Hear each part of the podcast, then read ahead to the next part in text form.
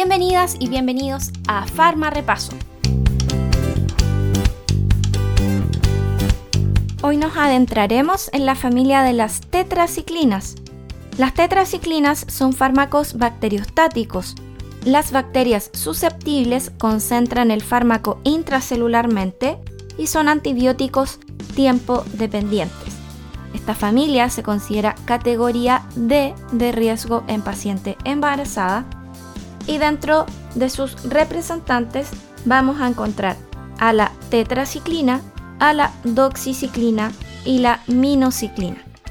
Son sustancias anfóteras de baja solubilidad, son de característica ácido débil, disponibles como hidrocloruros que hacen que sea mucho más soluble. Comencemos entonces con nuestro farma repaso. En el mecanismo de acción de esta familia vamos a encontrar que nos cambiamos de su unidad ribosomal. Ahora estamos en la subunidad 30S del ribosoma bacteriano, donde las tetraciclinas bloquean la unión del ARN de transferencia al ARN mensajero. Por lo tanto, se impide la adición de aminoácidos a la cadena peptídica. Si lo relacionamos con sus mecanismos de resistencia, se van a producir alteración del sitio de unión al ribosoma 30S, bloqueo de la entrada del antibiótico, bombas de flujo o algún mecanismo que es bastante menor, que sería inactivación enzimática.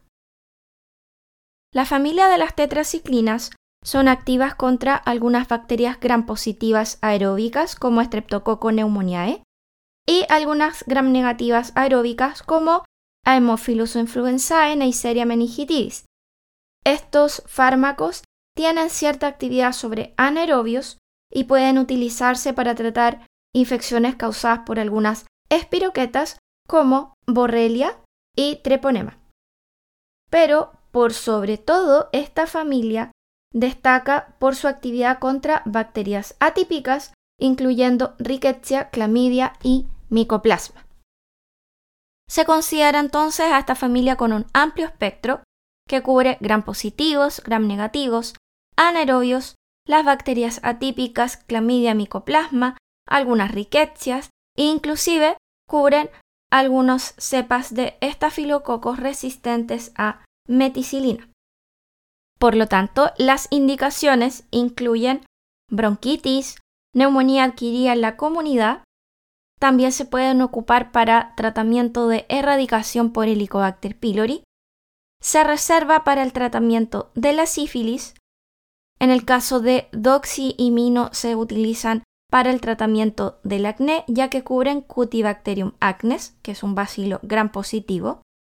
Y también se pueden utilizar en el caso de la tigeciclina, que no te la había mencionado, que a veces se clasifica dentro de las tetraciclinas para infecciones intraabdominales. Vamos entonces a la farmacocinética. La tetraciclina es el representante prototipo del grupo fue descubierta en el año 53 y se utiliza por vía oral en cápsulas. La absorción es variable ya que se destruyen parcialmente en estómago y su biodisponibilidad aumenta con estómago vacío. Y de acá, de la absorción, deriva una interacción farmacocinética importante, que está relacionada con la ingestión conjunta de cationes di o trivalentes en la cual la tetraciclina se va a quelar, ¿sí? se va a formar un complejo insoluble y eso puede disminuir el área bajo la curva y su absorción, por supuesto. Acá estamos hablando de lácteos, en el caso del calcio, magnesio, aluminio, hierro o zinc. Por lo tanto, los alimentos van a disminuir la absorción eh, también va a haber interacción con antiácidos o suplementos alimenticios. Cuando se habla de esta interacción a nivel de absorción, se dice que los alimentos o lácteos no influyen en demasía en el caso de doxiiminociclina. La distribución es amplia, incluye orina y próstata. En general, se acumulan en células del hígado, vaso, médula ósea, huesos y esmalte dental ahí vamos a tener efectos adversos. El metabolismo lo realiza solo minociclina y la excreción puede ser renal o biliar, a pesar de que se cree que doxiciclina forma complejos insolubles con el material sólido intestinal y su eliminación es preferentemente por vía fecal. En los efectos adversos vamos a tener irritación gastrointestinal con ardor, malestar epigástrico, inclusive con esofagitis. También se puede producir alteración de la microbiota que puede producir infección por cándida o sobreinfección por otros enterococos, Clostridium difficile, entre otras. Puede producir reacciones de fotosensibilidad, donde está descrito pigmentación de las uñas, hepatotoxicidad por vía parenteral o a altas dosis administradas por vía oral. Y algo interesante de los efectos adversos está relacionado a nivel óseo y a nivel de esmalte dental. Depositado en huesos, las tetraciclinas pueden causar deformidad o inhibición del crecimiento. Es por esa razón que se encuentra contraindicada esta familia en paciente pediátrico y pacientes embarazadas. A nivel de embarazo está descrito manchado de dientes en la madre y el feto, inhibición del cartílago del crecimiento, toxicidad hepática y malformaciones de diferente índole. Si nos vamos directamente al efecto sobre los dientes, administrados en las fases de germinación del diente, pueden causar coloración permanente del esmalte. Se ha reportado también hipoplasia del esmalte, manchas amarillo-verdosas, donde el mecanismo asociado a este efecto adverso es que la tetraciclina se une al calcio formando complejos con la hidroxiapatita del esmalte que se incorporan al diente, cartílago y hueso. Se cree que doxi y minociclina tienen menor incidencia de este efecto adverso, pero no se puede descartar. A lo anterior se puede sumar lo típico de un antibiótico, diarrea, malestar abdominal, pero las que te he mencionado son las más características.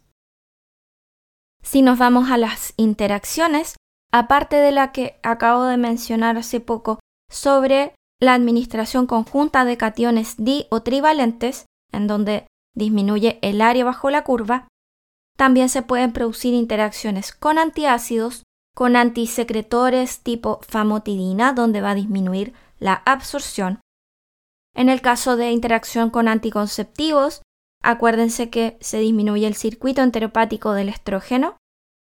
Con anticoagulantes orales cumarínicos, desciende la actividad de la protrombina o bien la cantidad de vitamina K que producen las bacterias del tracto gastrointestinal, lo que puede aumentar el riesgo de hemorragia. Y bueno, eso es entonces lo que tenemos con la familia de las tetraciclinas y las interacciones. En Chile vas a encontrar tetraciclina por vía oral, minociclina también por vía oral y doxiciclina en diferentes formas farmacéuticas por vía oral, cápsulas, comprimidos, comprimidos dispersables, cápsulas con microgránulos de liberación prolongada. Vamos terminando entonces nuestro farmarepaso de tetraciclinas. ¿Quieres repasar con tu cuaderno? Explica la interacción entre tetraciclina con un antiácido como magaldrato, con un anticoagulante como warfarina o con un anticonceptivo combinado de estrógeno más levonorgestrel. Averigua por qué se dice que la familia de las tetraciclinas debe tomarse con abundante líquido y en posición vertical, es decir, de pie, nunca acostado. Y asociado a su espectro de acción, que cubre Streptococcus pyogenes, Pneumoniae, Staphylococcus, en cuanto a las gram negativas Haemophilus, Neisseria, la familia de enterobacterias, en anaerobios bacteroides fragilis y otros anaerobios, y en atípicos micoplasma, realiza una tabla en donde incluyas las indicaciones terapéuticas asociadas a su espectro de acción.